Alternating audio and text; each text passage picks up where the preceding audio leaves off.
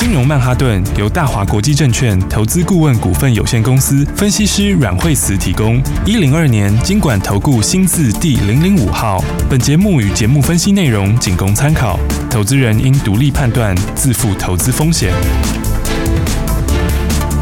摆脱追高杀低的命运，掌握进出场的最佳时机。阮惠慈让你成为股市大赢家。金融曼哈顿。欢迎收听今天的金融曼哈顿，我是 Alan，在我身边的是总体经济大师阮惠慈老师。哎，大家好，老师啊，我们今天换总体经济要来讨论总体经济。对，每天的 slogan 都会不一样。昨天呢、啊，从下午开始，大家都在讨论这个话题，就是瑞士信贷它熔断了。欧股又大跌，但是今天早上爬起来看纳斯达克收红，那道琼拉尾盘，那这个盘现在要怎么分析会比较好呢？对，因为昨天的话呢，从下午，大概所有的哦新闻都围绕在这里哈。这其实前几天大家在点名，就有人点名瑞士信贷，那反正每次有相关事情，他都会被点名啦。对，他好像从去年就被讲到现在，他就讲很久了。对啊，然后其实去年就很多人说他要倒。啊，但也没倒。对啊，然后今年又被点名，好啊，但他昨天开盘的时候，因为早盘一开出来，他就熔断了。对对，那一动一熔断之后，哦，市场就风声鹤唳啊。嗯。然后其实瑞士信贷本身昨天后来收盘是跌十三趴左右，还是跌蛮大的。对。但基本上它是有有跌幅有收敛。那今天早上。盘现在盘后的话，瑞士信贷大概涨了五六趴，哎又，涨回来了，还涨啊，对啊，它今天其实开盘以后，盘后就已经在涨了。然后那你看，像费半跟纳斯达克，它也都是拉尾盘，所以这个事情就是说，瑞士信贷大家都在讨论说，先说这个成因啊，这个原因，就因为 昨天的话，大家点名到瑞士信贷嘛，然后传传出说，他最近一年之内被提款了五百一十亿的瑞郎，哇，然后大概占他的四分。之一多的存款，大概二十八趴左右，就他存户在提前就对了，在一年内大概提了二十八趴。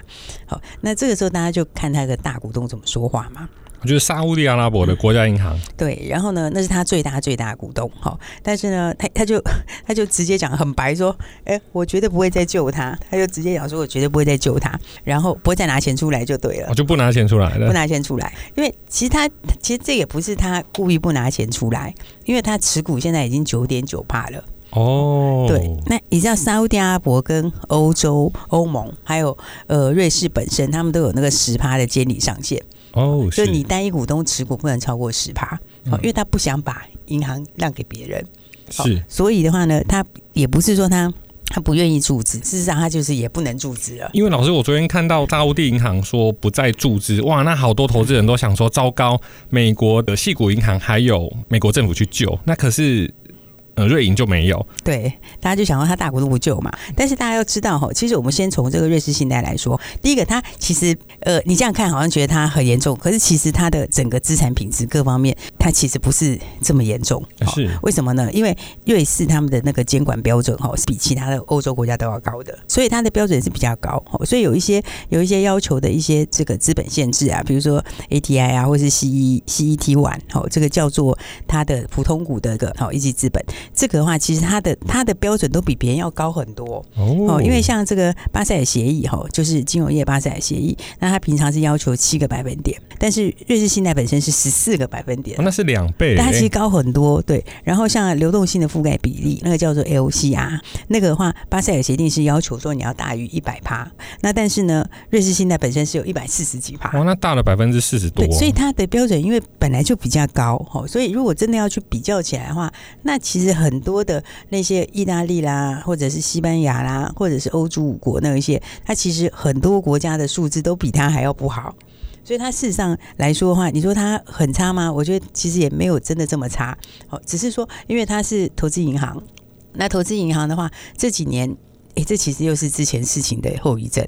因为像你在去年的时候市场就不好嘛，对，所以你投资银行，你这个时候要去大举的去去去扩充业务，本来就有一点困难。那他又是以这一些客户为主，哦，所以他的这个这个业务扩展就比较慢，所以他盈利就比较没有没有没有没有大幅成长，哦，那所以这个时候的话，大家才会觉得说，哎，他是不是有些问题？但是我刚刚讲说，它整体的一个品质来说，其实还是比很多国家要大很多。所以大家昨天第一个问题就是说，它会倒？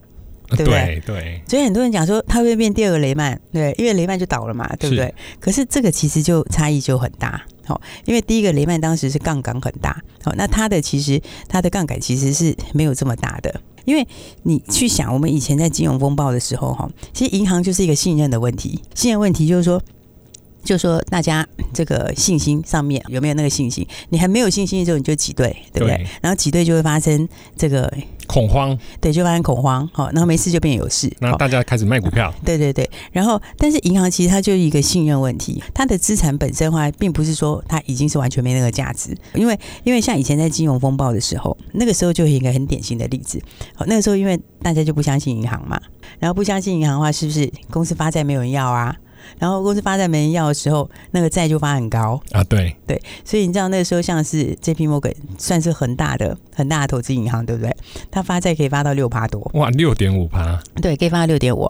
然后花旗更夸张，它可以发个八趴，八趴哎，对不对？你后来回头想想，哎，八趴哎，花花旗发到八趴，可那个时候就是大家那个时候就是信任度低嘛，也没人敢买，对，然后所以他他不发这么发，他不发到这么高，他他他就没有人要嘛，所以他那个时候他就发到很高。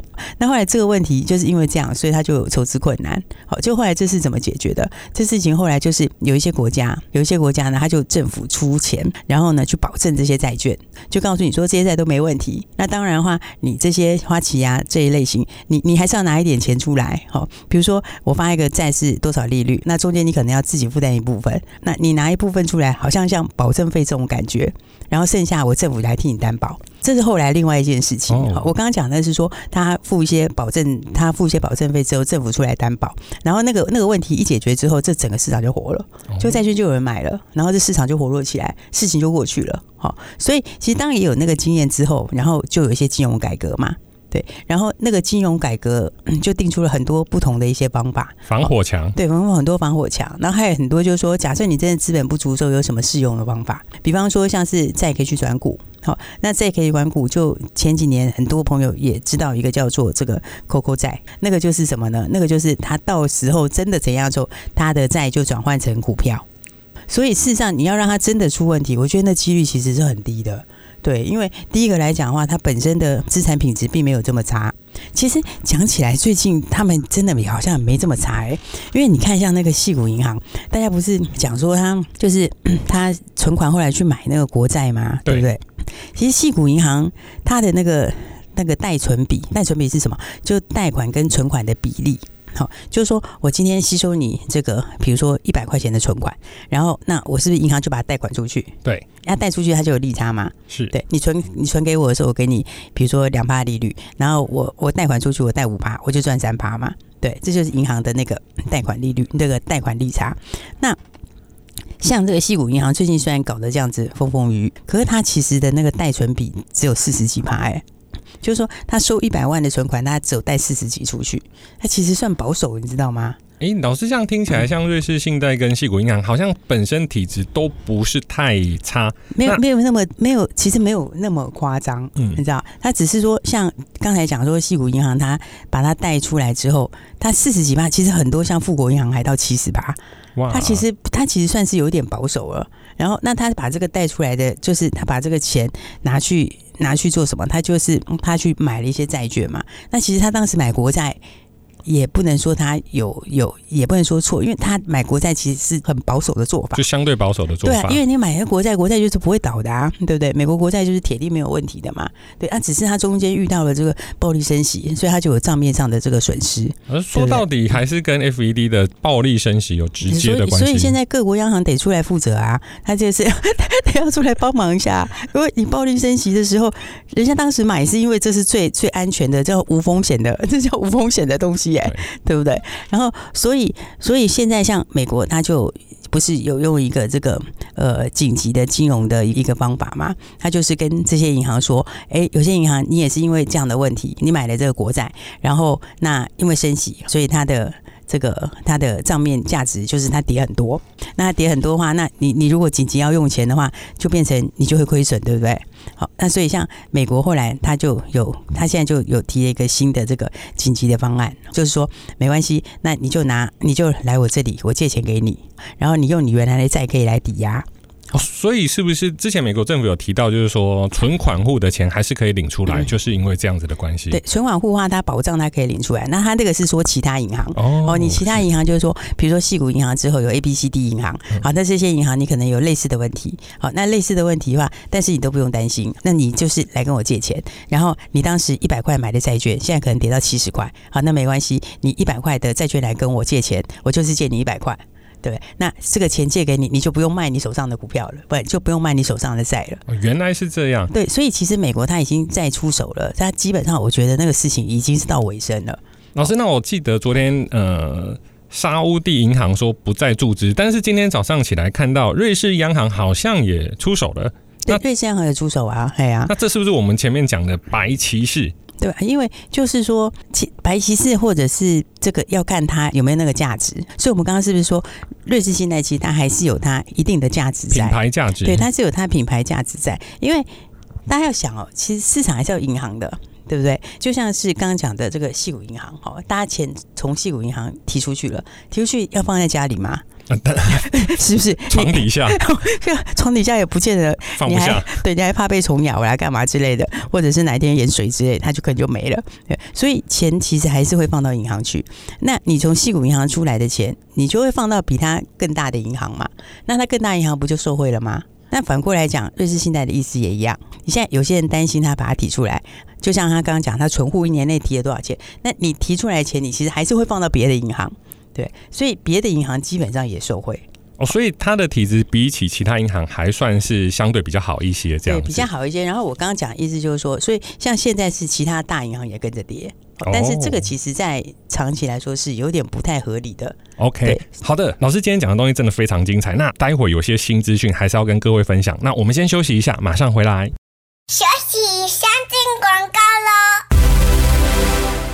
过去热钱涌入台湾，台湾迈入股市的大多头。但从去年开始，英国养老金、今年的矽谷银行、瑞士信贷再次爆发熔断，台股已经不能用射飞镖的方式来投资了。您需要有一个熟知总体经济、个股经济以及各产业的顾问帮您做引导。阮老师有相当专业的财经团队，可以及时帮您掌握全球资讯。惠慈老师的金融软实力。每日会更新许多财经新闻，买股票就是要熟悉市场、熟悉环境，才能有好的报酬。直接拨打零二二三六二八零零零零二二三六二八零零零，或加入老师的 Line@ 线上即时洽询，ID 是小老鼠 Power 八八八八，小老鼠 P O W E R 八八八八，危机就是转机。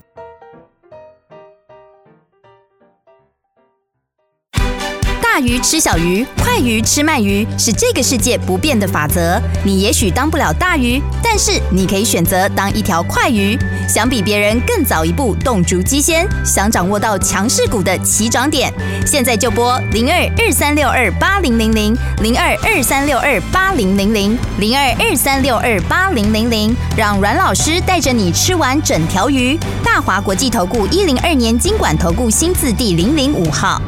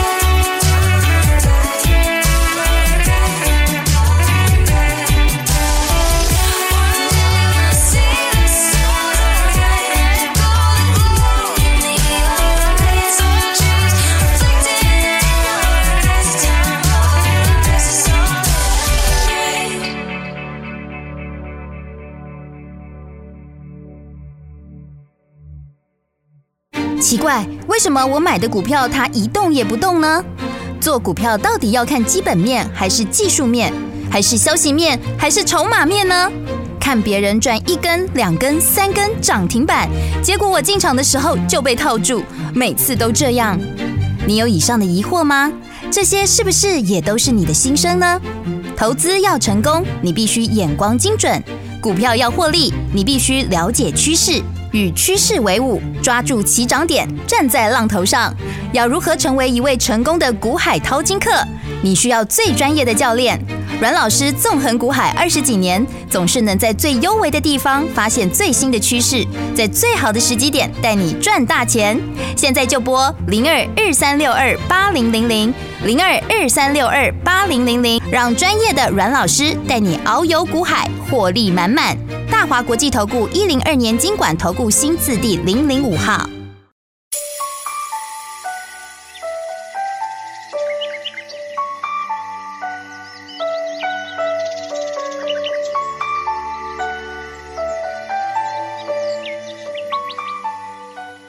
好的，欢迎回来，金融曼哈顿。所以老师，市场还是需要银行的。那瑞士信贷这样子的跌法，那它应该会何去何从呢？对，我觉得它最后就还是会有人出来。哦，事实上，今天他们央行已经出来了，对，对不对？那么今天央行已经跟他们的这个金融监管机制，好，等于两咖一起出来说，就是说有需要的话就会帮他这样子。因为，因为它其实不是没有价值，哎，好，为什么？因为它第一个它有品牌，然后再来它有人才。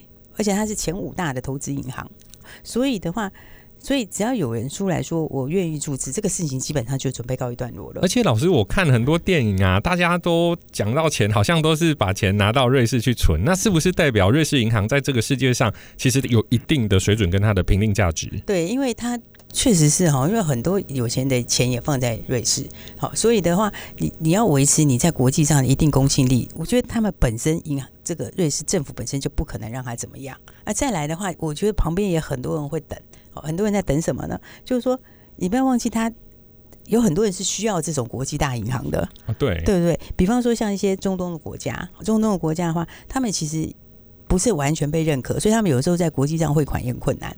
对，他其实很需要这种这种国际上响亮的银行，对，而且有品牌的银行。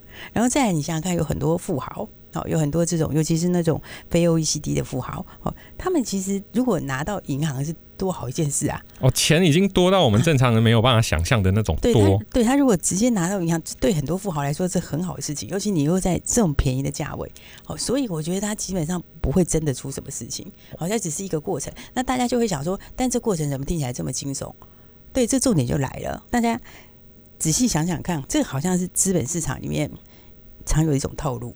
好，怎么说呢？你你去看 SVB，它在它在爆掉之前，它是空单大增的。对对，所以这个是不是对冲基金在做的？这个大家就可以想一想，因为这个就是对冲基金，它在以前就有过这种经验，那就是呢，它去锁定某些东西去放花，然后去放空，去放话，然后的话，这个消息在市场上传播，然后就造成短线的恐慌，对不对？所以这一波对冲基金的操作，我觉得他们可能赚翻了，他是没有想到那个。没有，我不晓得啦。因为，但是我觉得这个对冲基金是，嗯、就是看起来是是非常明显。因为，因为他们这个操作很简单呐、啊，你你就是到处去去空嘛，然后空了以后去放话。比如说，比如说他可能先空了 SVB，好，然后。因为它确实在爆掉之前空单大增，嗯、然后你空了 SVB 之后，你开始点名在市场上还有哪几家？哦，几大有类似的疑虑，是不是？你看 SVB 一爆之后，是不是新闻就出来了，开始四处传？哦，有哪几家？然后那几家就跟着跌了，对。就你看一个正常，其实一个正常的金融股哈，它它不太容易在一天跌掉什么十几趴。然后什么还有六十趴？对啊，其实你那个没有一定的力道去推它哈，就是我觉得它其实不太容易，不会这样掉。对，所以这个其实就是对冲基金在后面的的的这个手法，我觉得其实好像蛮明显的。它它你一方面去就一开始去空它，然后到处去放话，然后放话之后再点火，然后再往下灌。好，这个这其实这其实就会造成市场上的一个短线的情绪。所以的话呢。这种方式，我觉得以最近来说，你这个没有对冲基金的空单，可能很难做到。是，而且应该是这样讲，就网络上很多人在开玩笑，嗯，那这个又不是我们楼下门口的那个农会倒掉，那就倒掉了。那瑞士信贷这么大的品牌，其实在国际上应该还是有它的品牌价值。对，所以，所以我刚刚就讲说，我们从它整个资产的部分来看嘛，好，然后其他。这些事情也不是今天才讲，那就已经讲很久了。对，然后你从它这整个来看，它市场的地位是它的价值，然后再来它目前的品质，然后还有它政府的态度等等，其实我觉得根本不可能会怎样。那这个重点在哪里？这重点可能就是对冲基金的可疑性是非常大。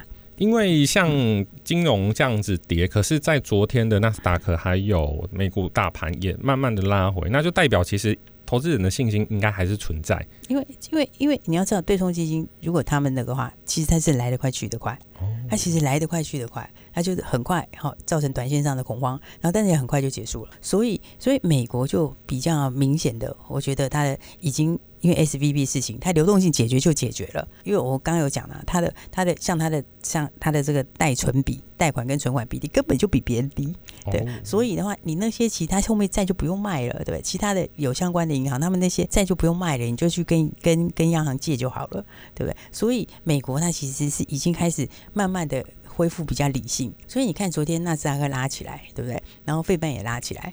那那再再回来看，你看像费半这一段时间。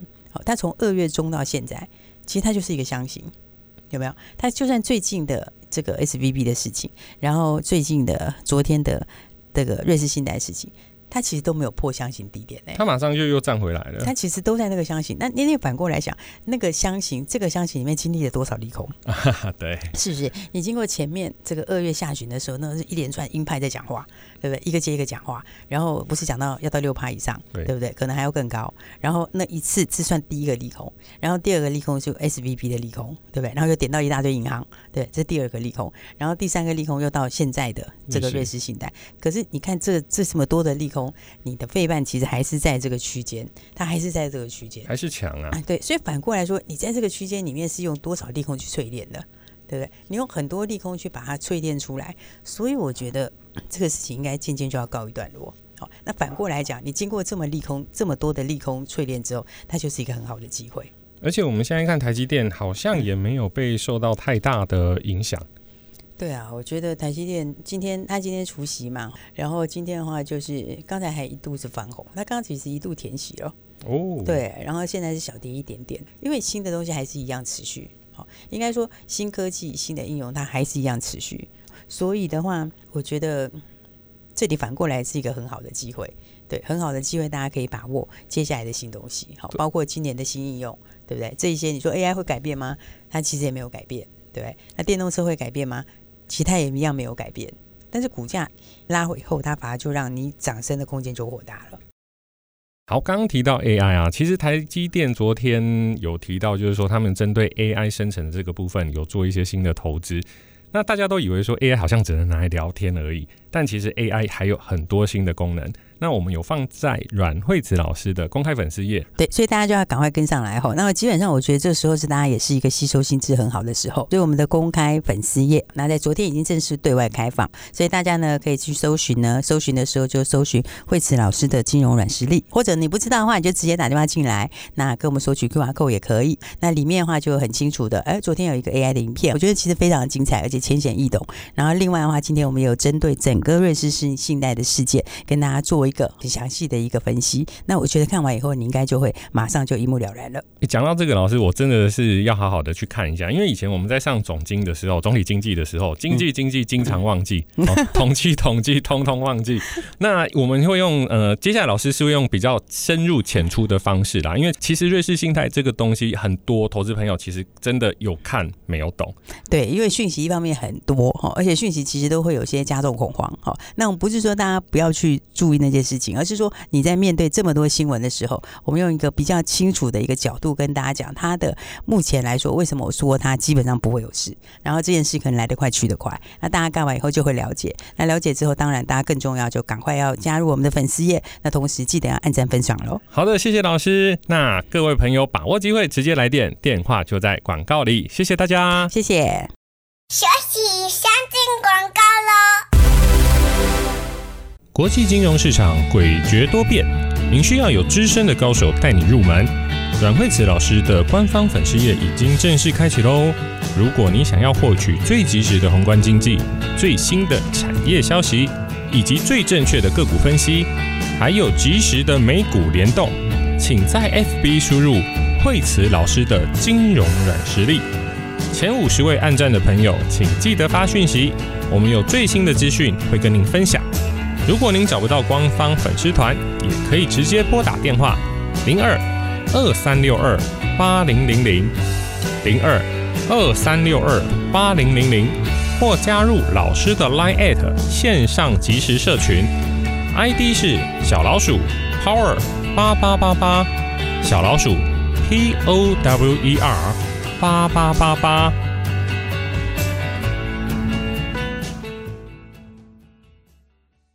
本节目是由大华国际证券投资顾问股份有限公司提供，一百零二年经管投顾新字第零零五号。本公司与所推介分析之个别有价证券无不当之财务利益关系。本节目资料仅供参考，投资人应独立判断、审慎评估，并自负投资风险。